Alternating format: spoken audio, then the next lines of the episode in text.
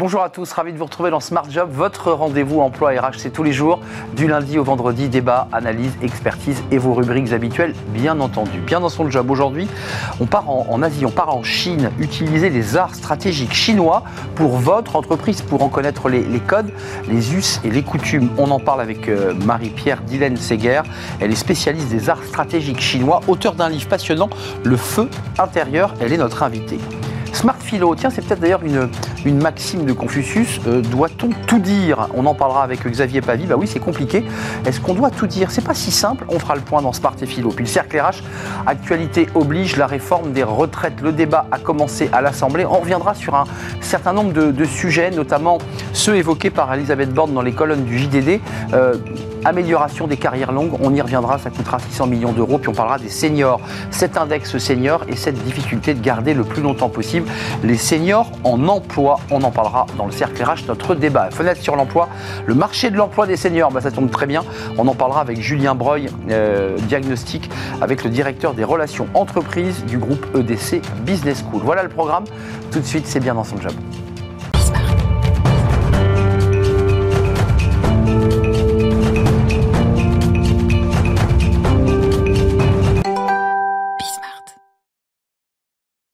Bien dans son job, euh, on va s'intéresser alors à un sujet qui, n'est pas une anecdote, qui est un vrai sujet de fond lorsque vous décidez de conquérir un marché euh, aux États-Unis, en Asie et en particulier en Chine. Bah, c'est un peu compliqué parce qu'on se dit mais comment je fais euh, Comment je comprends cette culture Comment je vais à elle en ayant les bons codes? Et on en parle justement avec Marie-Pierre Dylan Seger. Vous êtes spécialiste des arts stratégiques chinois, experte du sujet, fondatrice de Power Spaces. Power Spaces vous avez beaucoup de euh, clients, on y reviendra, américains. Je vis aux euh, US. Et vous vivez aux US, absolument. Vous, Capcode? Capcode, le Cambridge, hein, la côte Est. C'est pas mal.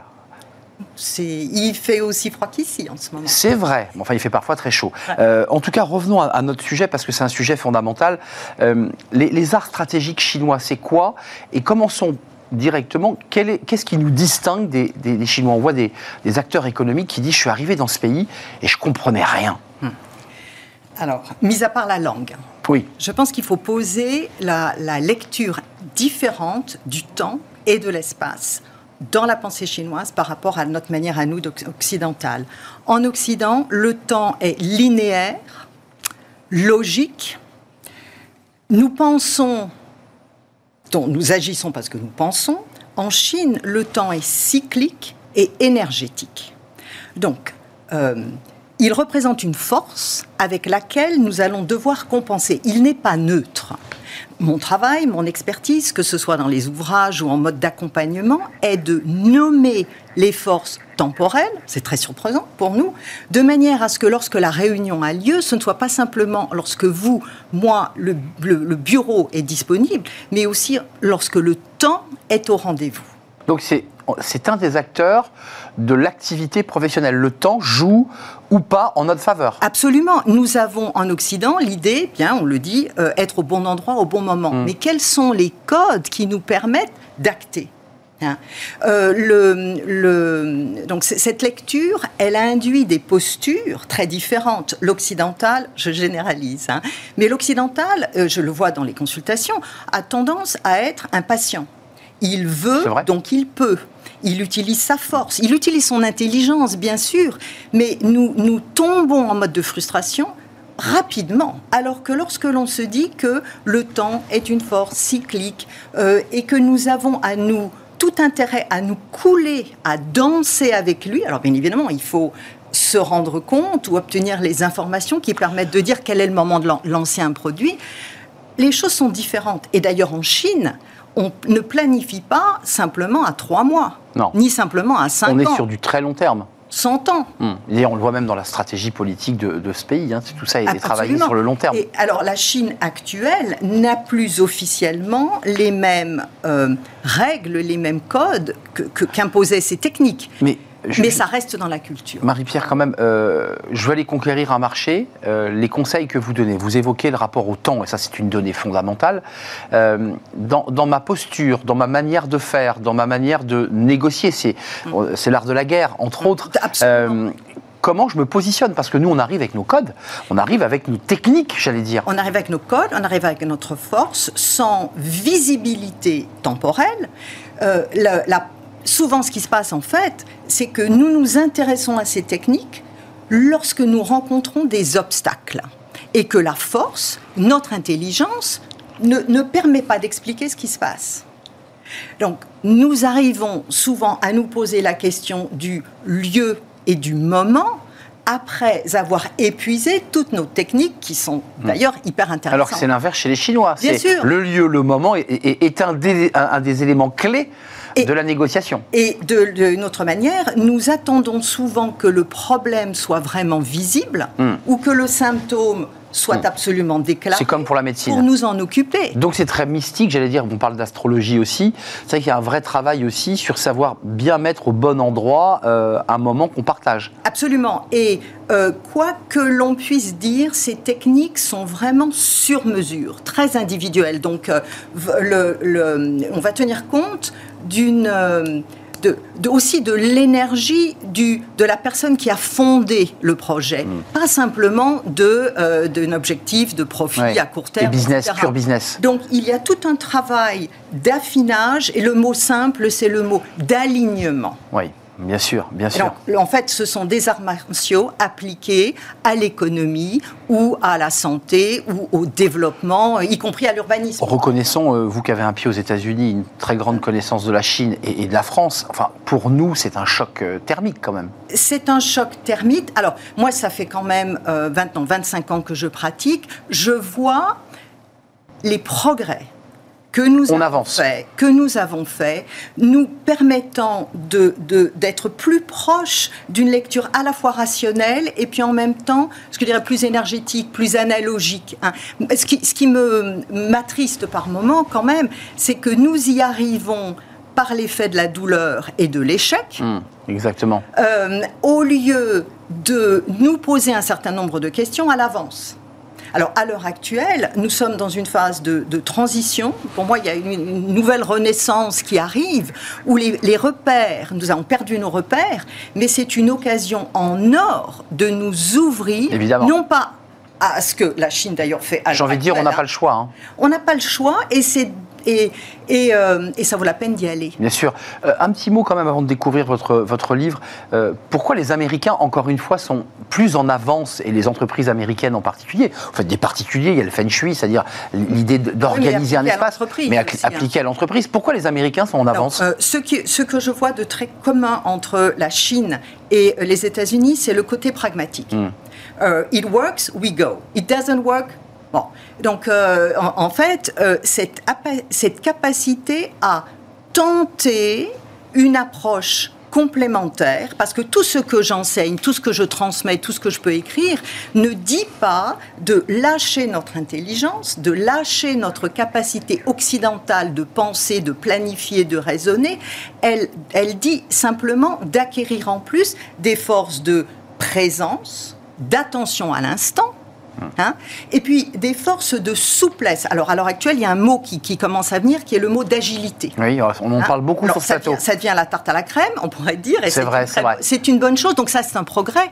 Mais euh, euh, c'est un. C'est d'inspiration d'ailleurs de, la théorie que vous développez, l'agilité. Et, puis, et puis de la réalité dans une posture de survie. Bien sûr, bien sûr. Hein, et donc mon propos, il est aussi de dire que la vie, que ce soit économique, en entreprise ou personnelle, n'est pas d'une question de survie, la vie peut être joyeuse, y compris au sein de nos entreprises. Alors je Quel bonheur de vous entendre. Mais, bon, euh, et, euh, euh, mais dès lors que nous modifions nos postures, en, investissant davantage sur la question aussi des talents individuels, puisque la qualité, la vitalité d'une société, est l'agrégat des vitalités individuelles. Évidemment, donc faire émerger ces talents, les reconnaître Absolument. et les accompagner, qui est le débat d'ailleurs des, des six derniers mois, de la dernière année post-Covid. Et donc là maintenant on y est, donc malheureusement il a fallu passer par le trauma, on pourrait dire, du, Covid, mais quand on, regarde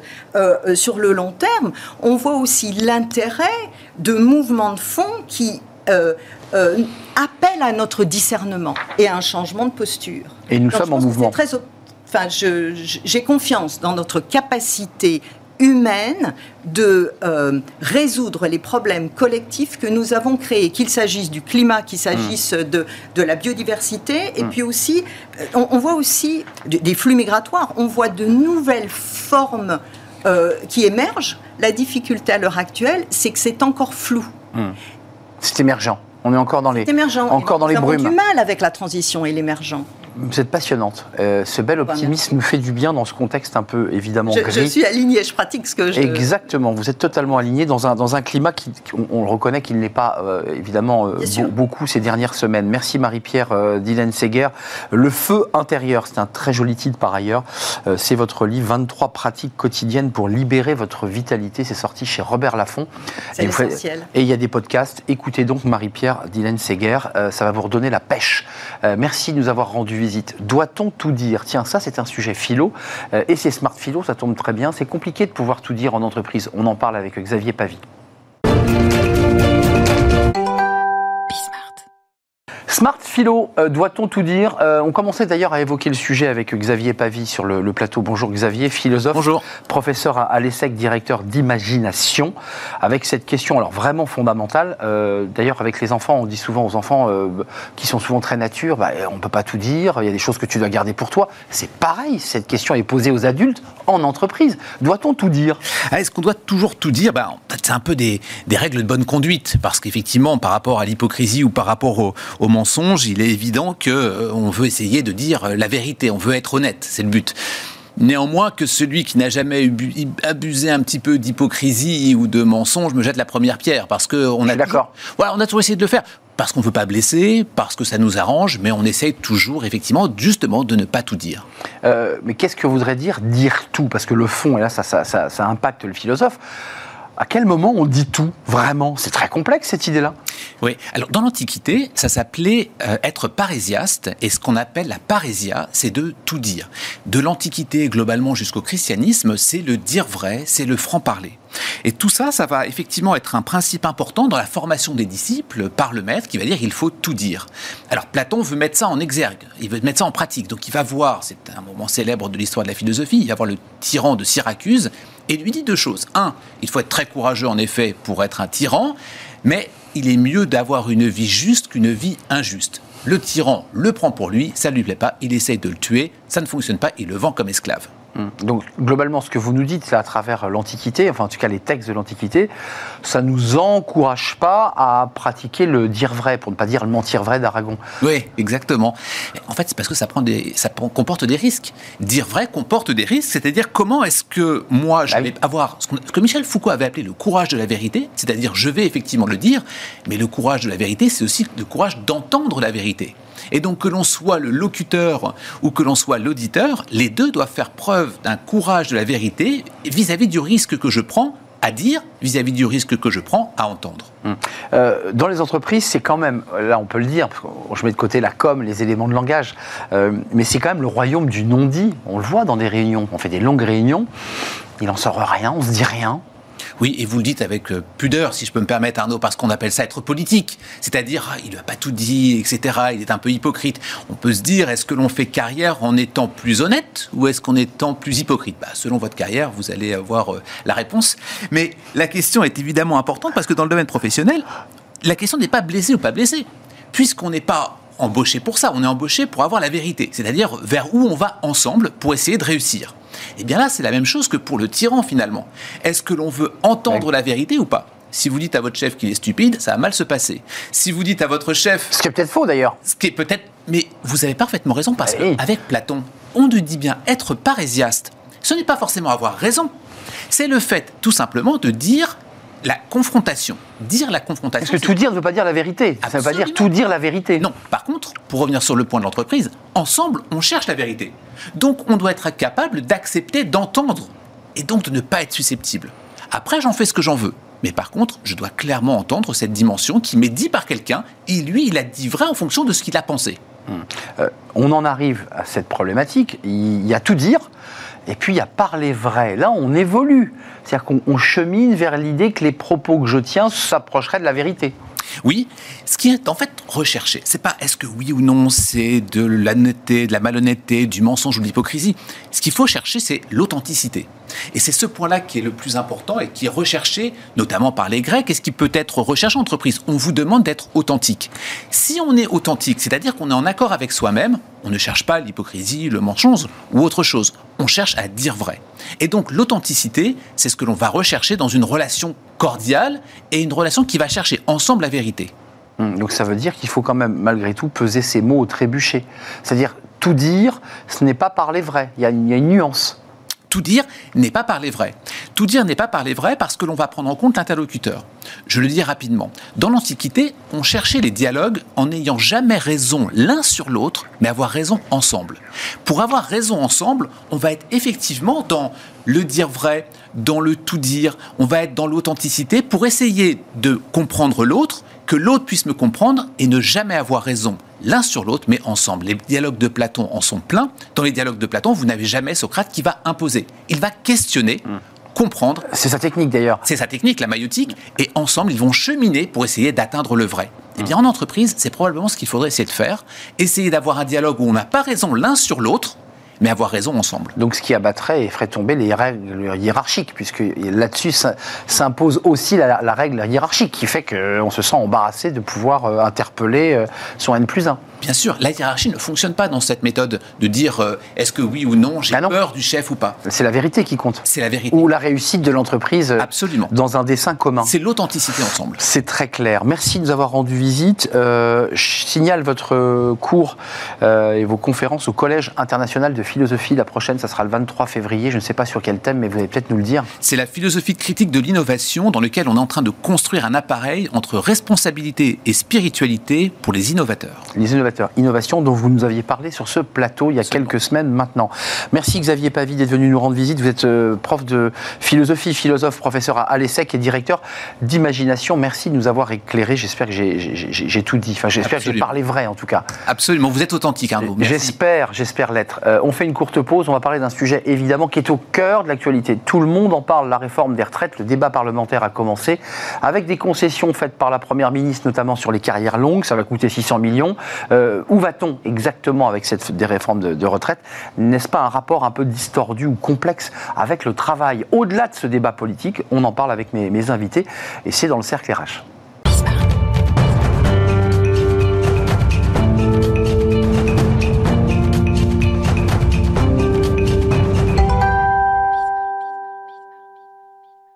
Le cercle RH est un sujet dans, l'actualité, mais qui impacte directement évidemment les, salariés, l'emploi, la réforme des, retraites. Alors le débat parlementaire a, commencé, ça a démarré euh, sur les chapeaux de roue, débat houleux dans, dans l'hémicycle, et puis la rue évidemment maintient la mobilisation le 7, euh, c'était hier, et le 11, un samedi, pour permettre aux manifestants, à ceux qui travaillent, de pouvoir eh aller dans la rue. Quel est le fond même de cette réforme? On va essayer d'y voir un peu clair et d'expertiser ce, sujet avec mes, invités. Nathalie Hannet, merci d'être avec nous. Euh, vous êtes euh, présidente de Solidarité Nouvelle face au, chômage. Euh, vous venez régulièrement sur notre plateau parce qu'il y a un vrai sujet. On, parle évidemment des salariés, mais finalement un peu moins des demandeurs d'emploi et des seniors parce que c'est un sujet sur lequel vous, travaillez au sein de, l'association. Sylvain Bersinger, merci d'être là, Sylvain. Économiste chez Asteres, on lit avec beaucoup d'intérêt vos, vos notes de conjoncture qui nous arrivent très régulièrement avec une note d'ailleurs sur l'impact économique de ces grèves. Et on va faire redescendre un peu le soufflet dans quelques instants, parce que bah, l'impact est assez mineur, euh, selon votre, votre étude et votre livre, euh, Les entrepreneuses de légende, un livre à, à lire voilà, on découvre la, la couve euh, que vous avez écrit il y a quelques mois. Et puis avec nous, Antoine Fouché. Bonjour Antoine.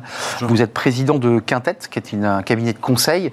Et puis auparavant, et c'est aussi un peu la raison pour laquelle vous êtes ici avec nous, euh, ancien DIRCAB, directeur de cabinet de Muriel Pénicaud, qui était la ministre du Travail, qui, d'ailleurs qui s'est exprimé hein, dans la presse, là, qui a égrené des prises de position un peu orthogonales. Tiens, je vous donne la parole. Euh, vous étiez plutôt sur la ligne Muriel Pénicaud, qui disait, attendez, il y a quand même certains sujets sur lesquels le gouvernement il y a quelques angles morts, les seniors, les femmes, enfin, elle était un peu critique quand même. Alors, c'était surtout sur le compte personnel de formation qu'elle a été critique. Et sur la retraite, euh, elle a dit euh, ce que beaucoup de gens disent, hein, qui, est que le, le sujet du travail est central dans, tout sujet de réforme des retraites et qu'il euh, faut sans doute accorder davantage d'attention à ce sujet-là. Mais c'est ce dont on va parler maintenant. Bah, justement, je, vous pose la question à vous trois. Est-ce qu'on n'a pas un problème en France quand on va voir le, taux d'emploi des seniors? Ça a progressé, mais il reste largement en dessous de la moyenne européenne. Est-ce qu'aujourd'hui, dans, tous les débats que l'on fait sur ce plateau, on nous dit que les salariés ont un, rapport de plus en plus compliqué au travail, dans la relation au CDI, dans la relation euh, aux liens de subordination. Est-ce qu'on n'est pas en train de vivre, en plus d'une réforme très politique qui cristallise des tensions politiques, un débat plus philosophique sur notre rapport au travail?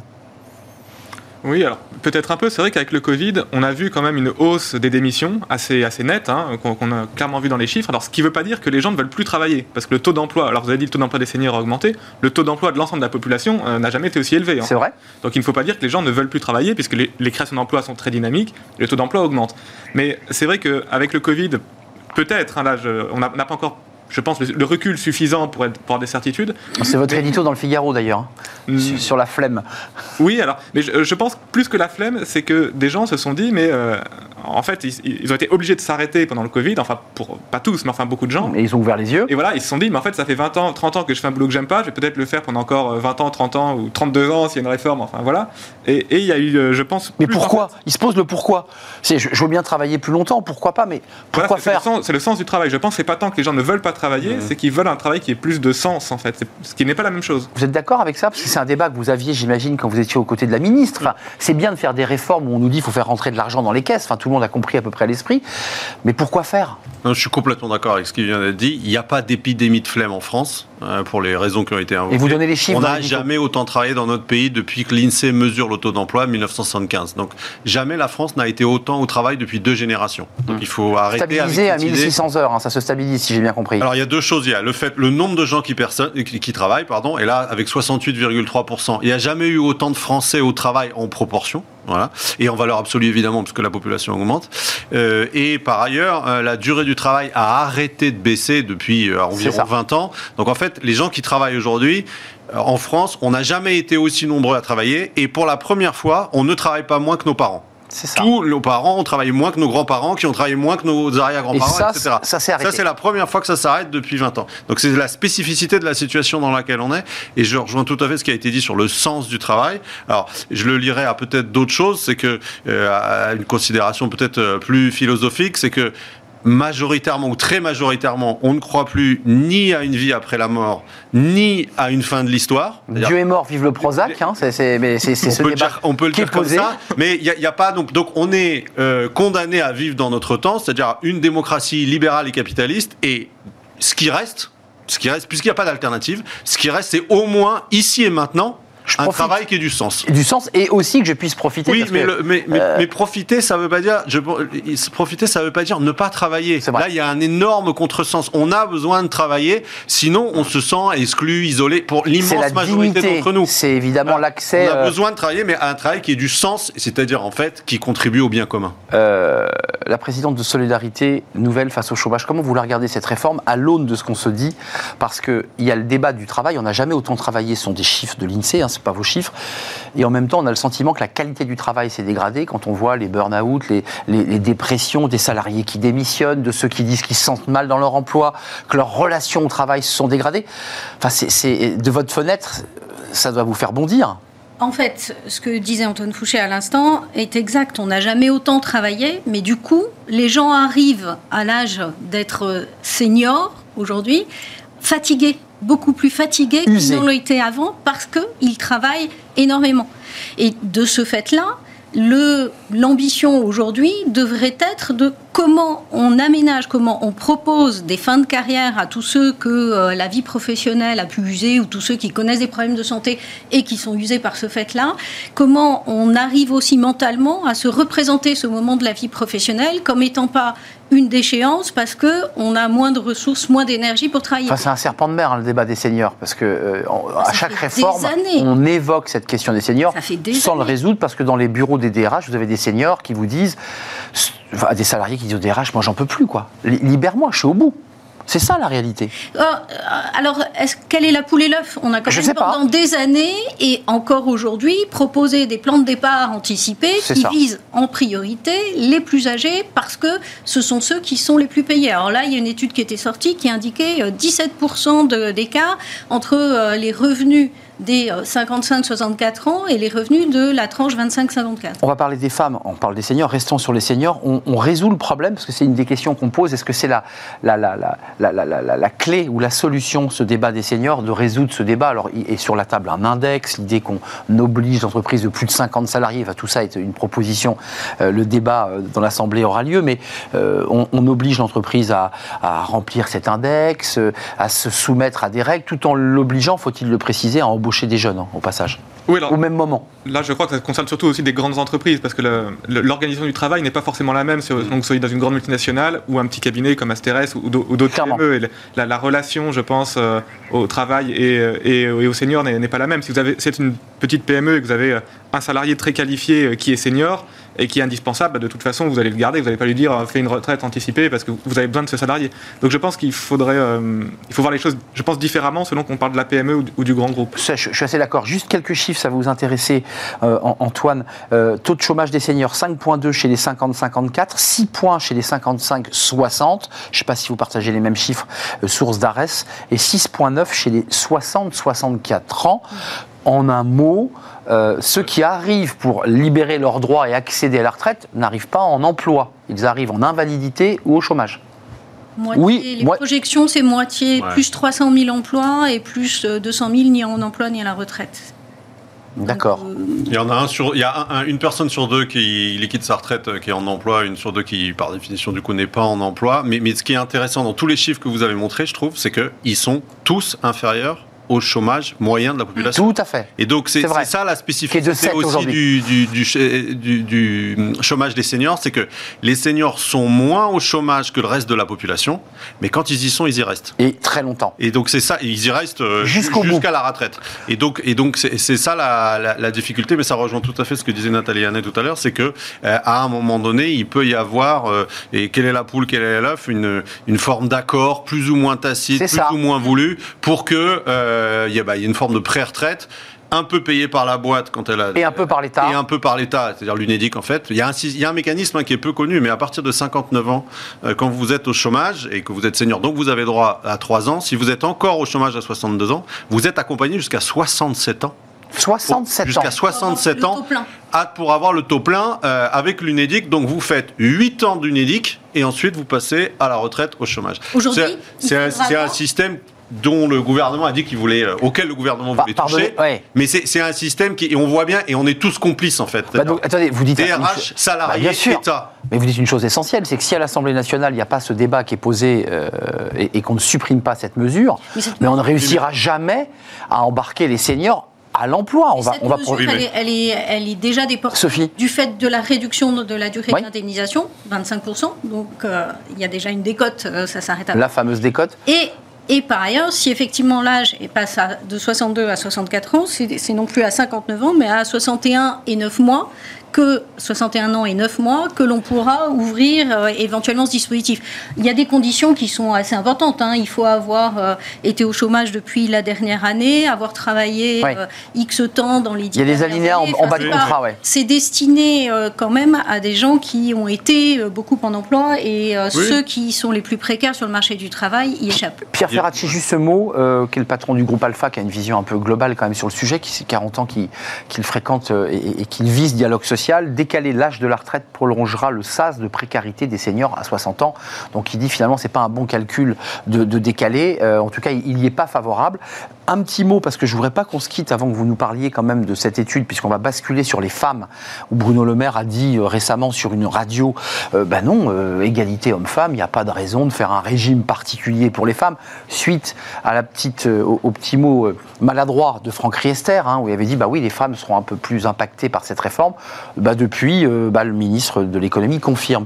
Le coût euh, de ces grèves, parce que quand même, l'air de rien, ça va commencer à, cuber, comme on dit, elles ont un impact réellement? Vous avez fait une étude sur cet impact des grèves. Oui ou non, il y a un impact? Alors, on a, plus compilé les études existantes euh, dans, dans une, dans une note, mais en fait, euh, macroéconomiquement, on peut dire qu'il n'y a pas d'impact. Euh, il faudrait vraiment qu'il y ait des grèves très importantes, type mai 68, c'est-à-dire vraiment le pays bloqué euh, par des grèves, toutes les unes bloquées. Donc là, le gouvernement peut laisser regarder passer les manifestants sans, sans Alors, trop se préoccuper de, de la point de vue macroéconomique, je dis pas qu'il y a tout un tas d'autres sujets, mais c- c'est pas la première fois qu'on a des grèves sur les retraites ou autres, euh, des manifestations, des, des grèves dans les transports. Euh, on en a eu euh, c'est le 95, Oui, même 95, 2017, etc. Euh, ce qu'on voit, c'est qu'il y a un impact sur le PIB trimestriel d'à peu près 0,1 point quand il y a des grèves type 95, donc c'est quand même des grèves Mm. pendant plusieurs Très semaines. importante. Et après, ça rebondit le trimestre d'après. Et c'est ça qui est très important. Mais 68, il y a eu un, un plongeon du PIB au, au deuxième trimestre d'à peu près 5%. C'est très grand. hein. C'est un type, gigantesque. type euh, confinement, hein, Ouais. pratiquement. Ouais. Mais il a rebondi de 8% au troisième trimestre. Et quand vous regardez les chiffres annuels, vous ne voyez absolument pas mes 68. D'accord, ça c'est en sur le plan économique, parce qu'il y, a- le il y a le plan- débat politique Voilà. évidemment qui est posé. Euh, un mot sur les femmes et même plusieurs, parce que euh, vous vous rappelez, on reprend l'histoire, Franck Rister dit bah oui, les femmes seront plus impactées. Là, le ministre du Travail dit l'égalité euh, au travail entre les femmes et les hommes est un grand combat, il doit continuer à être livré, mais ce n'est pas le combat de la réforme des retraites. Euh, elle doit nous amener tous à travailler plus longtemps pour garantir la stabilité de notre régime. Voilà comment le ministre de l'économie essaie de balayer d'un revers de main ce débat. Il y a un débat quand même sur cette difficulté des femmes. Euh, la maternité, des carrières hachées, euh, des emplois précaires, des multi-emplois. C'est la réalité de, de beaucoup de femmes. Alors, euh, si vous permettez, je vais vous lire un verbatim, parce qu'on est en train de réaliser une enquête auprès des seniors, euh, qu'on fait passer avec d'autres associations partenaires et, qui est sur LinkedIn. J'en profite si, euh, si certains d'entre vous nous, nous écoutent et ont vu passer l'enquête. C'est une femme qui nous dit Merci de nous donner la parole. Certaines entreprises se débarrassent honteusement des seniors pour les remplacer par les salaires moins chers des jeunes forcément plus malléables. Le pire, c'est que ces comportements sont l'œuvre de boomers masculins qui se protègent clairement entre eux, aux dépens souvent des femmes. D'accord, donc il y a beaucoup de choses dans ce qu'elle dit, une forme de patriarcat des hommes qui ont le pouvoir. Donc ça bouge l'entreprise, mais pas aussi vite que cela, c'est ce qu'elle dit. Ce. Et on se débarrasse comme des Kleenex de femmes. euh, et là, c'est une femme qui s'exprime. Cette question des femmes, quand même, parce que là, il y a quand même un effort fait par le gouvernement. C'était dans les colonnes du JDD. La première ministre avait dit on touche pas aux carrières longues. Puis là, dans le JDD, elle dit si, si, on va faire un effort. Euh, ceux qui ont euh, cotisé, je crois, 5 trimestres avant 20 ans pourront bénéficier d'un départ euh, avancé à 63 ans à la retraite, si, si, si, si, je lis bien les, les propos. Euh, Il y a un sujet sur les femmes? C'est un sujet fondamental, quand même. Oui, il y a un sujet fondamental, mais qui, euh, on voit bien qu'il il est impossible à résoudre parce que c'est, enfin, ça ne veut pas dire qu'il faut rien faire. hein. Oui, On- mais il est complexe. Sur ce sujet-là, il faut faire toujours attention, très attention à ce qu'on dit. Euh, mais euh, si on pose la question de la justice, on voit bien étude d'impact du gouvernement. Les femmes vont travailler plus que les hommes. Enfin, la, la- la- la réforme va faire que les femmes en moyenne vont travailler plus. Bien C'est factuel. Mais oui. Et Esther, il dit juste la vérité quand il dit ça. Il dit la vérité. Il dit juste la vérité et c'est la vérité du document du gouvernement. C'est le débat philo qu'on avait juste avant. Après, une fois qu'on a dit ça, on regarde aussi le sujet, par exemple, de l'espérance de vie après la retraite, Un peu qui est long. largement supérieur pour les femmes que pour les hommes. Et donc, où est la justice? C'est de vivre plus longtemps après la retraite ou c'est de travailler plus avant? On voit bien que c'est insoluble. Et donc, la- la- il, faut, il se mettre d'accord sur qu'est-ce qu'une qu'est-ce qu'une euh, qu'est-ce qu'une euh, une, une- une réforme qui donne à chacun. Je pense que c'est pas une question de sexe, c'est une question individuelle. Hein, Dans, dans notre époque, en tout cas, c'est une question individuelle. Donner à chacun les moyens et la visibilité sur sa retraite pour qu'il puisse organiser sa vie professionnelle. Et c'est ça qui est attendu, à mon avis, euh, Donc par en- l'ensemble du pays. Et Ouais. c'est pour ça que la réforme. C'est la retraite à la carte, elle a- quoi. la je module, retraite, quoi. C'est la, la réforme systémique. Bah oui, mais qui Et est pas faite. ça que- et c'est pour ça que oui, mais on la, on la refera un jour. Mais oui, de Parce fait. que là, on voit Il faut bien choisir. que quand, ils quand on essaye de corriger une injustice, on en recrée une autre. Exact. Parce qu'avec 42 régimes et 13 régimes de pension de reversion, on ne peut pas faire autrement. Donc il faut poser le stylo, remettre les choses à plat et construire un régime transparent qui corresponde au contrat social du 21e siècle. Là, vous posez effectivement le sujet, mais qui n'est, je le redis, pas posé dans la réforme des retraites qui sera débattue dans l'hémicycle. Non, On mais est je- bien d'accord. Et je pense que c'est, du coup c'est très difficile euh, et, et- et même si ça va faire plus d'emplois des seniors et un, un peu équilibrer les finances publiques, c'est euh, hyper difficile de faire admettre ça au pays. L'économiste que vous êtes, parce que ça c'est peut-être une étude que vous êtes en train de préparer, ou vous aussi, parce que chacun prépare ses études, c'est de se dire que euh, tout ça pour ça, parce qu'on est en train de nous, nous dire qu'il faut rajouter presque 800 millions, peut-être un milliard, et puis il y a la pression DLR qui explique qu'il faut rajouter ceci. Qui... À la fin, on- va faire aucune économie, cette réforme va coûter plus cher qu'elle va rapporter. Enfin, c'est économiquement, on est vraiment sur une ligne de crête là. Non, mais je, suis tout à fait d'accord avec ce qui, a été dit. En fait, c'est vraiment un débat qui est très compliqué quand on essaie de, regarder un peu les chiffres, de dire est-ce que ça profite plutôt à un tel, à un tel. On, retombe tellement sur des, spécificités, les hommes, les femmes, la pénibilité, le ceci, le cela. J'ai été fonctionnaire tant d'années. Enfin, moi, moi je, comme un économiste, hein. mais c'est vraiment un casse-tête. Et même euh, en tant qu'économiste, on, s'y perd.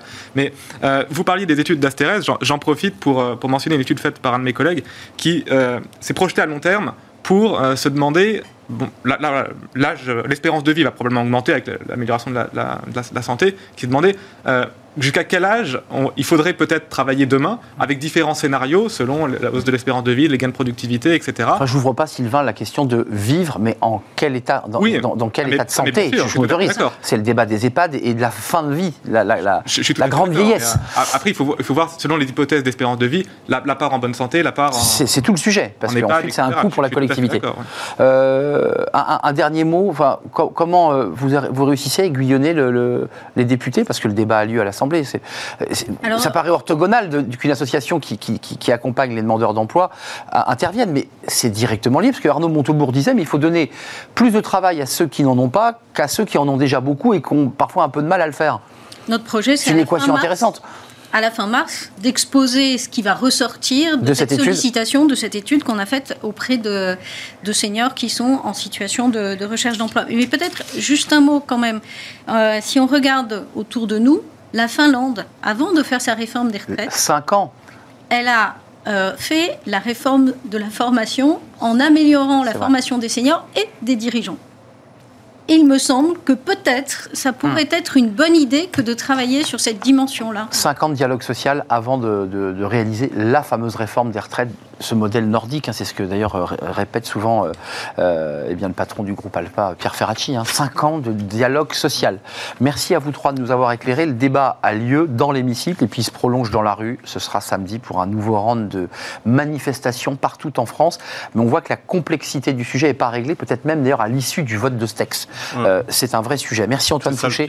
C'est ça le, pire, c'est qu'on va, on va y revenir. Façon que ça passe, ça passe pas, ça aura rien réglé. C'est ça. Eh bien écoutez, on va suivre ce dossier de très près en, vue de la prochaine réforme. Merci, président de Quintet, ancien DIRCAB, directeur de cabinet Muriel Pénicaud. Merci à Nathalie Annette, euh, je l'ai bien prononcé Et non. Et c'est Année Oui. Et bien voilà. C'est une chance sur deux. Hein. C'est une chance sur deux. C'était un 50-50. Président. on dit un poulet, pas Mais bien sûr, Année, présidente de Solidarité Nouvelle face au chômage. Et puis Sylvain Bersinger et ses études de conjoncture avec tous ses collègues économistes chez Asterès. Et ce livre, euh, Les entrepreneuses de euh, légende, c'était votre dernier livre. Merci à vous trois de nous avoir éclairés, d'avoir expertisé ce dossier un peu au-delà des polémiques politique euh, qui anime l'hémicycle. Tout de suite, et eh bien justement, on termine avec Fenêtre sur l'emploi. Et Julien Breuil, ben, ça tombe bien, nous parle du taux d'emploi et de l'emploi des seniors. Ben, ça tombe bien.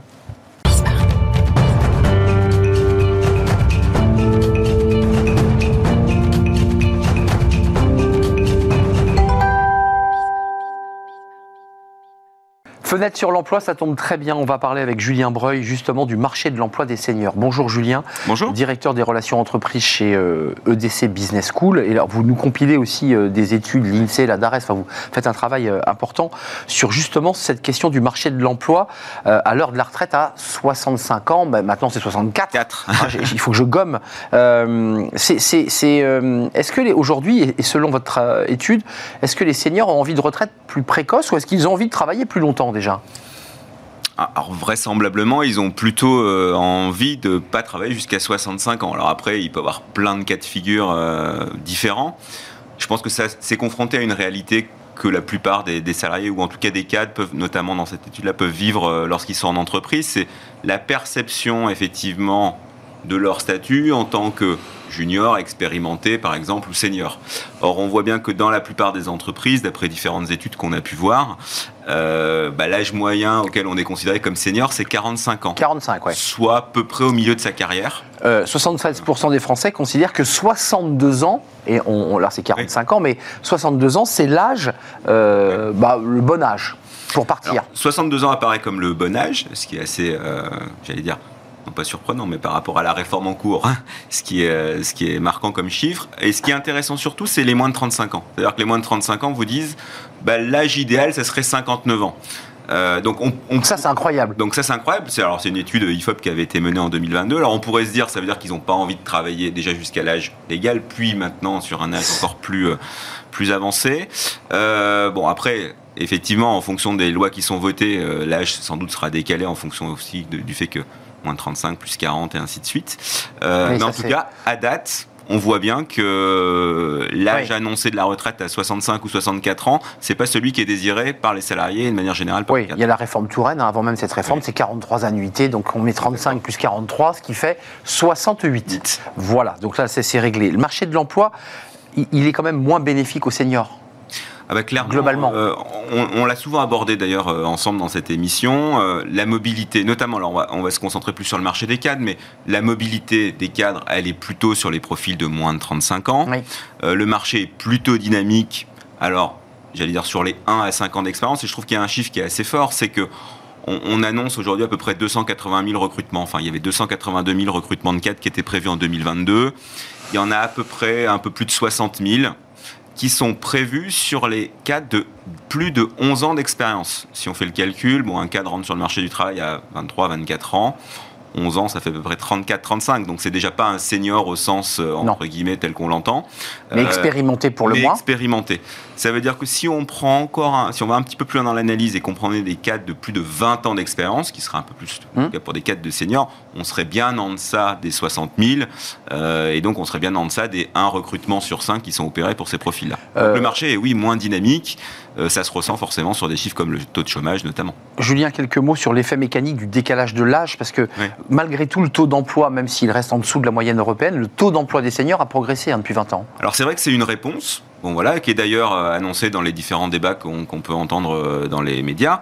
Euh, c'est vrai que si on prend alors à la, à la date à laquelle les retraites ont été faites, alors on sait qu'il y a toujours un, un décalage, enfin l'âge à la, la date à laquelle effectivement le- les réformes ont été faites. Si on voit 2003, euh, le taux d'emploi était plutôt de 40,9%.